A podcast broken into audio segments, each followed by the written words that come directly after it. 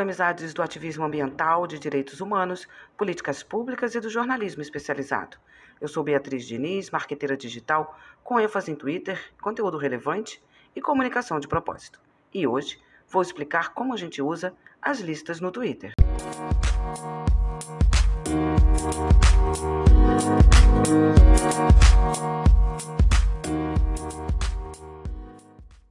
Vira e mexe, alguém reclama que ai, o Twitter é tóxico.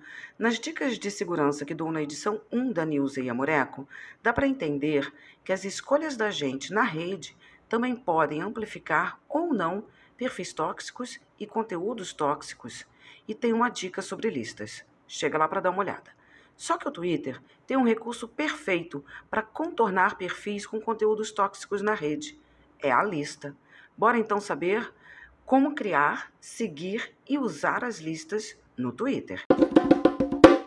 O Twitter é uma rede que gosta de conversas e por isso dá para gente recursos para monitorar assuntos, como tópicos e listas. Você monitora assuntos para abrir conversas e entrar em conversas.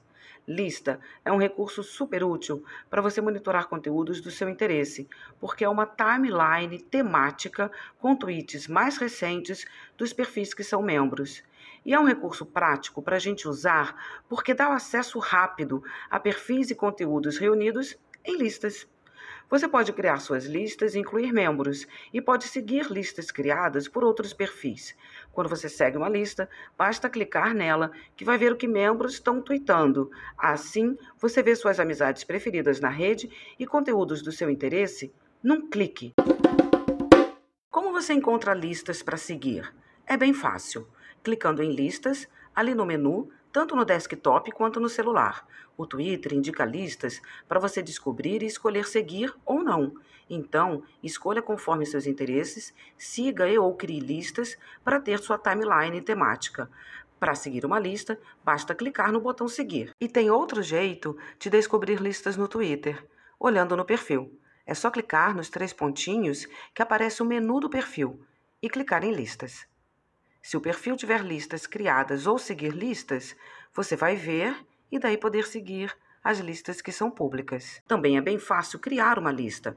Basta clicar em listas ali no menu, clicar em criar uma lista, acima à direita no ícone com mais, dar um nome para sua lista e botar uma foto que ilustra o assunto da sua lista. Daí é só incluir membros não deixa de botar uma imagem. Mas se você não tiver, beleza, vai aparecer um padrão, uma, uma imagem padrão.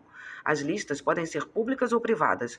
Quando você cria uma lista, tem essa opção de escolher que ela seja pública ou privada. Se você for fazer uma lista, por exemplo, só para facilitar, para você ver a tuitagem das suas amizades preferidas, pode manter ela privada. Mas se você vai criar uma lista com função, tipo reunir perfis que tweetam sobre determinado assunto que interessa a um grupo em que você atua, aí você deixa ela pública e divulga para suas amizades seguirem e também divulgarem. Agora, bora saber como é fácil acessar listas. O acesso às listas é rapidinho pelo menu no desktop e no celular, só que você pode pinar as listas que você segue para ter acesso mais rápido a elas. No celular, você vai ter as listas pinadas logo no topo da sua timeline. As listas que você pina vão aparecer ao lado de tweets mais recentes ou tweets em destaque. Daí, é só clicar para ver sua TL temática. Também dá para pinar listas no desktop. As listas pinadas ficam fixadas para você ver primeiro, acima da lista das listas que você segue.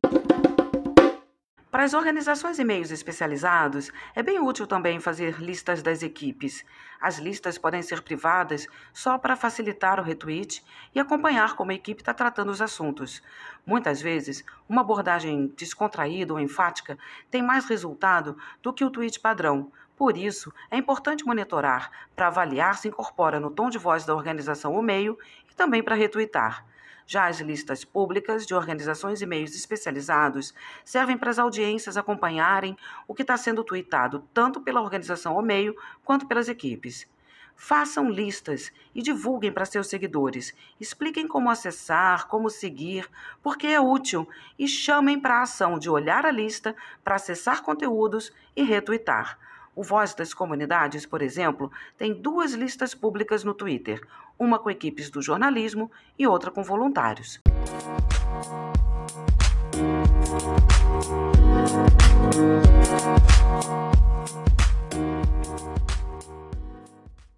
Espero que as dicas tenham sido úteis e que sejam usadas. Quem tiver alguma dúvida, tuita a dúvida e me marca que eu já respondo para seus seguidores também.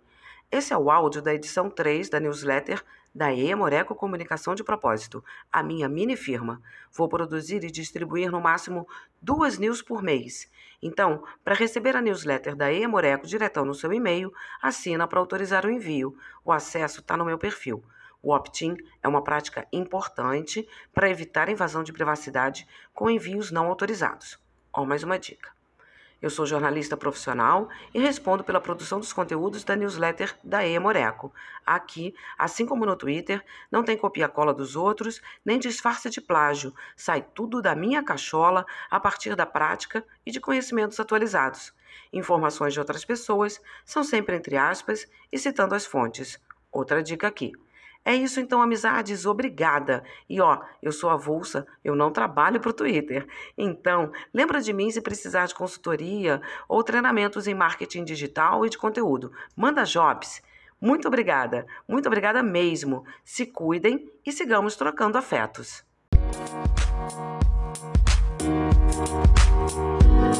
Música